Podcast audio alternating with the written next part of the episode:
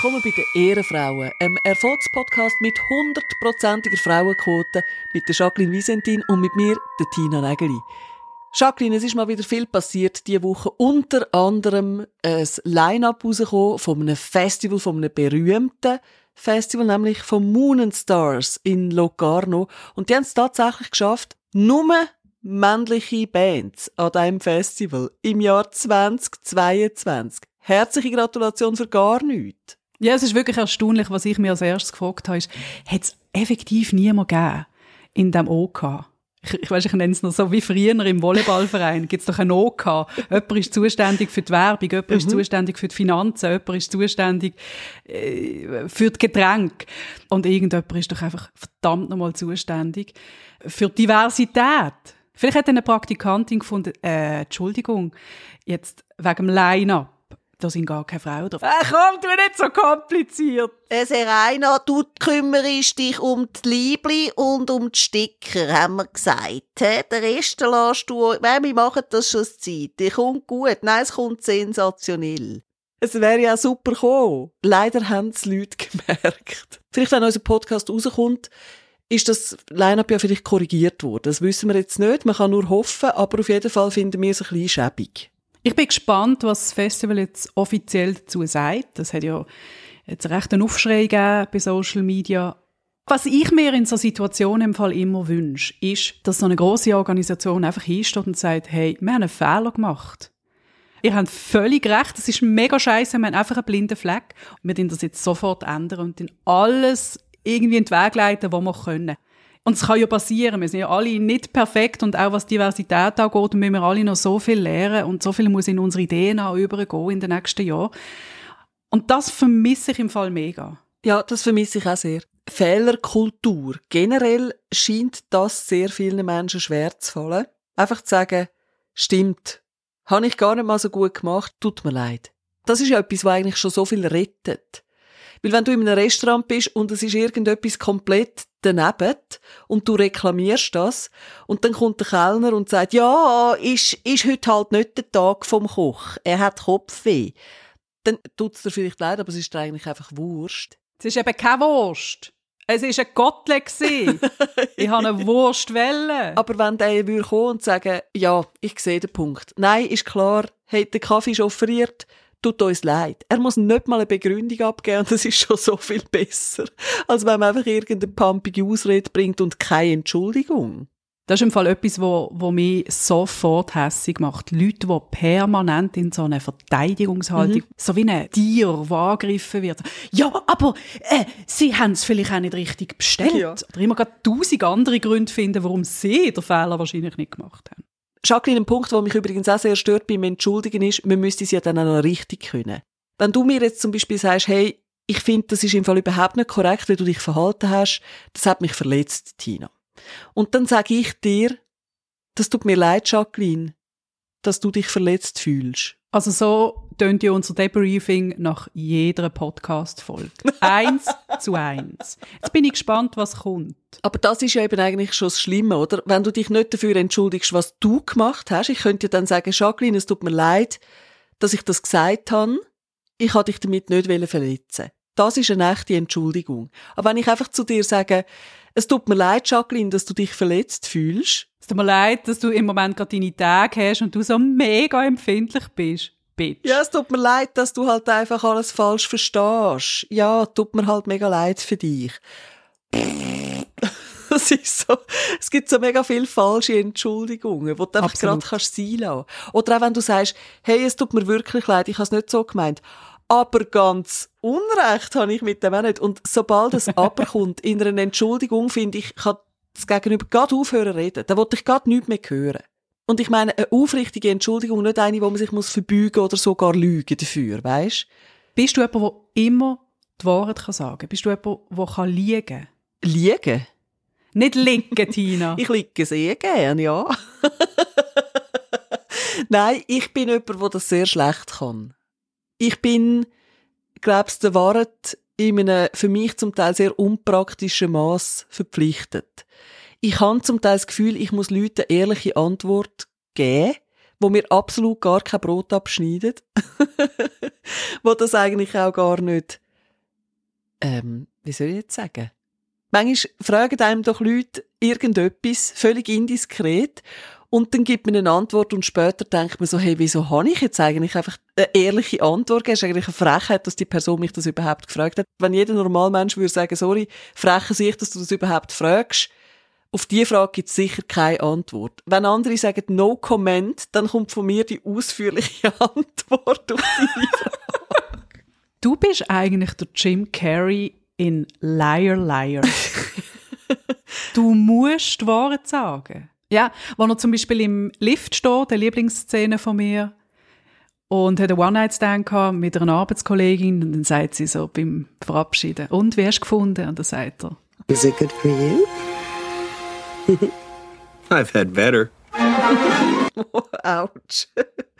ouch. Was mich jetzt aber noch interessiert, ist, du sagst, du bist so der Wahrheit verpflichtet. Das ist ja grundsätzlich etwas Gutes. Das wollen wir ja alle sein und das wünschen wir uns ja alle eigentlich auch. Aber bist du auch ehrlich, wenn die Situation für dich nachher schwieriger werden durch das? Leider ja. ich hätte ein sehr viel einfacheres Leben gehabt, stellenweise. Ich bin vom Typ eher jemand, der nicht gern hat, wenn ich mir so muss anfabulieren, was jetzt die andere Person denkt oder findet. Ich finde eben so Leute super, die gerade so Plätsch raus, Tacheles redet und sagen, was Sache ist. Und das mache ich eben auch, aber ich stelle einfach fest, das vertragen längst nicht alle Leute. Mhm. Es wäre so viel einfacher, wenn man einfach so ein bisschen diplomatisch durch die Welt durchflutschen. weißt du, was ich meine? Das, ich finde das überhaupt nicht schlecht, weil ich habe ja gerne Leute, die so direkt und plätsch raus sind. Ähm, auch wenn ich natürlich bei so Leuten auch schon vor den Kopf gestoßen war und gefunden habe, hoppla, das ist jetzt gerade äh, ouch danke fürs Feedback, aber das muss ich schnell setzen lassen. Natürlich habe ich das auch schon gedacht, aber ich finde einfach so die Leute, die so diplomatisch können durchflutschen und so nicht aneckt und einfach so smooth as fuck durchkommen und den Leuten irgendwie können die Wahrheit sagen, ohne dass es ihnen zu fest wehtut, das finde ich einfach wahnsinnig bewundernswert. Und in dem bin ich nicht sehr gut, glaub's. Ich glaube aber, dass das zum Beispiel eine mega wichtige Gabe ist in einer Berufswelt. Der andere auf den Fuß stehen. Nein, smooth und diplomatisch können durchgehen und immer Ja, können abschätzen, wie reagiert echt die andere Person und lohnt sich der Kampf jetzt überhaupt? Oder sagt man lieber nur äh, 30 Prozent von der Wahrheit und hat dafür noch eine Kollegin oder einen Kollegen, der noch gerne mit einem zusammen schafft. Weil ich finde, zum Teil muss man gewisse Kämpfe nicht feiern. Und das muss man irgendwie voraussehen. Das ist, das, das können nicht alle, aber ich glaube, das ist zum Beispiel mega wertvoll. Aber das mit dem Durchschlängeln, das finde ich eben etwas, wo mir mega suspekt ist. Die Leute, die sich immer so durchschlängeln, da finde ich so, hey, jetzt Kopf, sag doch einfach mal, was Sache ist. Das triggert dich, hä? das macht dich hässig, so etwas. ja, ich finde das unheimlich nervig, wenn, wenn Leute irgendwie nicht hundertprozentig aufrichtig sind. Und man kann jetzt natürlich sagen, Aber warum? ja, das ist eine gute Frage. Da gibt's einfach doch Leute, die dann irgendwie so hinter vorgehaltener Hand sagen, ja, nein, also wir müssten jetzt, jetzt kommen wir mal zurück zum Beispiel auf das Moon Stars, oder? Nein, also es müsste ja schon auch noch eine Frauenband in diesem Line-Up haben. Aber öffentlich würden sie es nie sagen. Sie würden nie das Maul auftun, weil wenn es dann ein Auftraggeber wäre oder irgendjemand, der ihnen könnte schaden oder Brot abschneiden, dann sagen sie es dann nicht. Und das sind eben auch so Leute, die sich können durchschlängeln oder? Die suchen sich wirklich aus, welchen Kampf will ich führen. Und auch wenn sie eigentlich von einer Sache überzeugt sind, stehen sie dann nicht dafür ein. Und das geht mir auf den Sack. Ich rede jetzt natürlich nicht vom Herrn Hugentobler. ich rede von Leuten, die eben eigentlich noch ein Gewicht hätten, weisst, wo noch könnten etwas dazu sagen, wo vielleicht könnten einen Unterschied machen. Und wenn so Leute dann einfach nur immer den Weg vom geringsten Widerstand gehen, das regt mich auf. Aber ich merke, das ist jetzt schon wieder fast ein bisschen etwas anderes, als wir eigentlich angefangen haben, darüber zu reden, gell? Aber noch schnell eine wichtige Frage. Ist der Herr Hugentobler echt im OK von Moon and Stars? Nein, eben, der Herr Hugentobler hat ja nichts zu melden. Okay. Der Herr Hugentobler stört's aber, glaube ich, auch nicht, dass dort jetzt einfach, das sind ja alles tolle Bands. Ich finde die gut. Ich weiss gar nicht, was sie haben, die Frauen. Jetzt dürfen sie schon abstimmen, seit einigen Jahrzehnten. Irgendwann ist doch einmal Schluss. Das Schlimmste für einen Herrn Hugentobler wäre wahrscheinlich, wenn seine eigene Frau noch auf die Idee käme, dass sie mit ihren Freundinnen ans Moon and Stars geht. Dann würde es ihm den Deckel lupfen.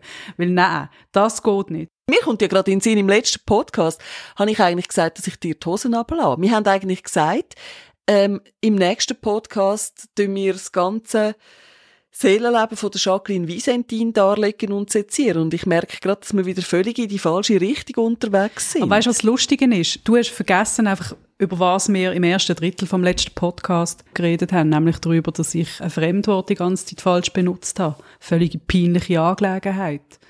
Das hast du natürlich wieder vergessen. Ja. Gut, aber ist jetzt das etwas, was extrem privat ist, in deinen Augen? Nein, aber hören die Leute, weil wir extrem private Sachen erzählen. Die Leute hören doch einfach, weil wir wahnsinnig scharfsinnige Ideen haben und einfach die Missstände aufdecken. Ich glaube, sie machen schon ein bisschen lauter, wenn es privat wird. Aha, jetzt reden sie über Pause. über Pause. Weißt du, da kommt mir gerade etwas Lustiges in den Sinn. Ich habe mal in einer von meinen allerersten Hitparaden auf SRF 3. Ich habe ja dort mal die Stellvertretung gemacht für den Hitparaden-Moderator. Und dort habe ich dann irgendeine Geschichte erzählt von einem Star auf der Bühne und dann haben die Frauen ihre Zitat Büstenhalter, Zitat End, auf die Bühne gerührt. Und ich habe gesagt Büstenhalter. Und danach habe ich das Feedback auf die Sendung bekommen. Und das Feedback war unter anderem, dass, dass Büstenhalter kein zeitgemäßes Wort ist dass, wieso ich nicht einfach BH gesagt habe. Und ich habe so, es ist von einem Mann gekommen, das Feedback, und ich habe so müssen lachen. Ich habe wirklich so gefunden, ernsthaft, das ist das, was dich jetzt gestört hat am Ganzen. Hast du schon mal ein BH auf eine Bühne geworfen? Nie. Wie, wie, wie funktioniert das eigentlich? Das habe ich mich schon ein paar Mal gefragt. Also, die, die Leute ihre BH abziehen, was sie anhaben, und schwurbeln da auf die Bühne oder nehmen sie extra ein BH von daheim mit? Und wenn ja, welchen nehmen sie mit? Kaufen sie im H&M billigen? Oder nehmen sie einen von daheim mhm. mit, der irgendwie schon ein bisschen ausgelödelt ist? Nein, das ist ja, nein, also, das ist ja dein Idol auf dieser Bühne oben, oder? Das ist ja jemand, wo du anhimmelst. Dann tust du dich nicht so einen verlöcherten, abgecatchten BH dort, excuse, Büstenhalter dort aufrühren. Dann nimmst du natürlich etwas, was attraktiv ist und einen Fall macht. Irgendetwas mit Spitzen, oder? Ja, oder vielleicht etwas in einem hautfarbigen Ton oder irgendwie weiß oder rot. Etwas, wo du mit einem schwarzen Filzstift nachher deine Telefonnummer reinschreiben. Ah. Würde ich jetzt so machen, habe ich noch nie gemacht. Das, ich, das glaubt mir jetzt niemand mehr nach dieser detailreichen Beschreibung. Aber würde ich jetzt so machen? Wieso würdest du einfach ein gratis BH dort aufrühren. Ich weiss ja gar nicht, ob der die Körbelgrösse hat dort oben. Nein, vor allem, du hast jetzt etwas Wichtiges angesprochen. Du machst sie mit der Absicht, dass die Schwarm der, der BH fängt, dir in die Augen schaut und findet, den würde ich dir jetzt gerne abziehen. Ich glaube, wenn ich jetzt ein Superstar wäre, also ich hätte jetzt nicht so Lust, dass Frauen einfach ihre BH aufrühren. Umgekehrt, als Frau hätte ich jetzt auch nicht sehr Lust, dass der Herr Hugentobler seine Speedo aufrührt oder seine, seine Papa-Moll-Unterhose, die vielleicht noch eine Bremsspur drin hat. Gibt es das heutzutage überhaupt noch? Aber Jacqueline, ich bin ja mit 13 ja meinem ersten Konzert alleine. Und das war Him, der Wille Valo. Dort weiss ich noch nach dem Konzert, wo dann Him leider wieder hinter in die Garderobe sind. Wir haben das alle sehr schade gefunden in der ersten Reihe. Und dann haben wirklich Fans nachher noch so Zigarettenstummel zusammengesucht, wo er dort oben in den Graben gerührt hat. Hat er denn geraucht während dem Konzert? Ja, das sind noch Zeiten gewesen. Als ich Teenager war, bin ich mal zu Basel an so einer Radio-Regenbogen-Party. So einem Radiosender, der hier in Süddeutschland stationiert ist und wo man in Basel auch empfängt. Und die haben dann immer so Konzerte veranstaltet, wo die populärsten Bands auftreten sind. Und dann bin ich in der ersten Reihe gewesen. und ich bin ein mega Fan gewesen, so während zwei Wochen, bis ich dann wieder von irgendjemand anderem mega Fan gewesen bin, vom Heath Hunter. Who? Ich glaube, der hat einen Hit gehabt. Der hat so ein bisschen Reggae, Reggae-Pop-Sound gemacht. Ich habe den super gefunden und habe ein Schild gemacht. Achtung, mit der Botschaft Heath. Ich habe den Namen vom Sänger auf ein Plakat draufgeschrieben und bin irgendwie davon überzeugt, dass es eine super Idee ist und mit dem bin ich ans Konzert. Das heißt, wenn er ab der Bühne schaut, sieht er einfach seinen Namen. und verliebt sich wahrscheinlich unsterblich in mich, weil er findet, hey, die Frau, das ist die Frau von meinem Leben. Wieso hast du nicht deinen Namen auf das Schild geschrieben? Es wäre so viel zielführender gewesen. Da hätte er wenigstens gewusst, wie du heisst. Seine Telefonnummer und dann hat er schnell das Notizzettel vorgenommen während dem Singen. Ich glaube, ich bin nicht so dumm gewesen. Ich glaube, ich habe mir überlegt, weißt, es sind ja mehrere Bands auftreten an diesem Mhm. Konzert. Und ich habe gedacht, der muss merken, dass ich wegen ihm dort bin. Nur wegen Aha. ihm, oder? Dass er das merkt. Und Tina, ich sag dir, es ist ein Magic Moment gewesen. Er ist auf die Bühne gekommen und sieht mich und zeigt auf mein Plakat. Und da habe ich natürlich, wow, es ist, es ist passiert, oder? Irgendwann, er hat mich angeschaut. Ich habe einmal auf so einer Festivalbühne aufstanden. Es sind schon sehr, sehr viele Leute. Im Festival Sommer habe ich einmal müssen dort rauf und äh, Happy Birthday singen, also für den Pegasus-Sänger, der dann 30 geworden ist. Es war äußerst unangenehm. Gewesen. Aber auf jeden Fall bin ich dort oben und habe so gemerkt, du kannst eigentlich die Leute gar nicht einzeln anschauen, weil es ist so eine Überforderung. Es sind so viele Leute. Ich glaube, das hast du im Fall einfach nur gedacht. Nein, nein, es gibt ein, ein Foto von diesem Moment. Ich bin in der ersten Reihe und er deutet, ich habe ein, hey, ich habe ein HIV-Plakat gehabt. Das bin, der hat seinen Namen gesehen und hat gefunden, das ist mein Fan. Ja, eigentlich müsste ich dich jetzt bitten, das Foto einfach zu posten. Demnächst auf Ich muss mal Instagram. schauen, ob ich das noch irgendjemand habe. Ich weiss einfach noch, bei dem Hymnkonzert hat es dann dort so eine Litfaßsäule im Extra. Und dort war so ein Hymn-Konzertplakat dran. Gewesen. Und nach dem Konzert sind natürlich die Fans komplett aus dem Häuschen und völlig überdreht. Und dann bin ich auf die Litfaßsäule zugesteuert, als 13-jähriges Mädchen. Und kurz vor mir ist aus meiner Sicht damals eine uralte Frau an dieser Litfaßsäule angekommen und hat das wegnehmen und ich habe so gefunden, Mutter, was machst du? Du bist viel zu alt. Und die ist wahrscheinlich einfach so 20 gewesen. Und ich habe gefunden, du bist viel zu alt, jetzt lass das Poster doch mir. Ich bin ja in der richtigen Altersgruppe. Und sie hat wahrscheinlich gedacht, was macht das Kind da? Wir wissen ja beide, wie das war. Damals irgendwie mit 16, 17 haben wir irgendwie mit 20er schon wahnsinnig erwachsen und wahnsinnig alt gefunden, oder? Und was denkt man jetzt bei Leuten, die irgendwie auch nicht der 35 sind? Ich habe das Gefühl, es ist modetechnisch so ein bisschen anders heute. Weil ich glaube, gewisse Modetrends haben halt 16-Jährige an, aber auch 30-Jährige. Meinst? Oder haben wir das einfach nur gemeint? Sind wir vielleicht so peinliche alte Menschen, die das Gefühl haben, wir sind noch voll dabei. Ja, ich glaube im Fall wirklich, jetzt sind wir genau in das Fettnäpfchen rein. Weil ich weiss noch, als ich jung war. Wenn wir wirklich dorthin, Tina, wenn wir jetzt wirklich die alten Frauen sind, die über- darüber reden, wie es war. Du weisst, der waren verpflichtet, auch wenn es weh tut. Also, raus damit. Als ich noch wirklich jung bin, da sind bei uns plötzlich die Rüblihosen wieder in gsi. Und ich glaube, meine Mami hat die, ich weiß nicht, sie hat das glaube ich ein bisschen doof gefunden, dass ich jetzt unbedingt die Hosen muss haben und nur noch mit diesen Hosen in die Schule kann und das so schlimm finde. Und dann nachher hat sie gesagt, ja, also wenn ich das gewusst hätte, hätte ich einfach meine Hosen damals aufbewahrt. Und ich so, was, deine Hosen? Das ist der neueste Trend. hat sie gesagt, ja, mhm, mhm. Weißt du, so in Gedanken so mich über den Kopf gestreichelt, so, mm, ja, Schneckli, es ist alles schon mal da Da habe ich gewesen. meine Mutter gehasst, die die mir gesagt hat, weißt, das kommt alle paar Jahre, kommt das wieder. Und ich gefunden, nein, die Schlaghose, die ich jetzt aha, da bin ich mega unique. Und dann hat sie so etwas gesagt und gefunden, hey, du hast überhaupt keine Ahnung, Mutter. Du hast so keine Ahnung, was da abgeht. Und jetzt merkst du, ja, es ist genau so, wie sie gesagt hat. Es kommt alles wieder. Wenn du so ein paar Jugendliche willst, den Tag verderben, weißt du, wo so im Kreis sitzen, Alkohol gekauft haben im, im Coop Pronto und jetzt das Gefühl haben, sie, sie gehen jetzt voll ein durchgehst du sie und sagst, es ist im Fall alles schon da gewesen. Noch schlimmer, gehst du an und sagst, leck du mir. Du, so Hosen habe ich auch noch daheim. Die lege ich jetzt dann auch mal wieder an. Oder noch schlimmer, hey, ich kann nur sagen, mega geiler Style. Ciao zusammen, schönen Abend.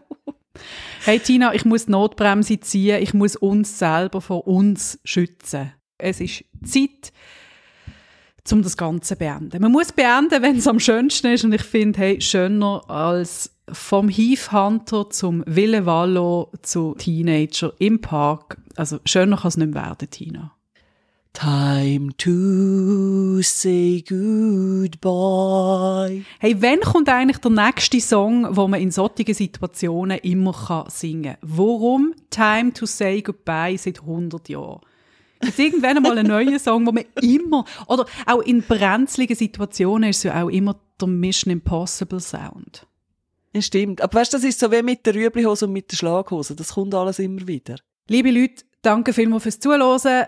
Schreibt uns gerne ein Feedback oder einfach nur ein Hallo, wie geht's? Dann wünsche ich dir in dem Fall eine gute Woche und euch auch. Bleibt euch selber treu, aber vor allem uns.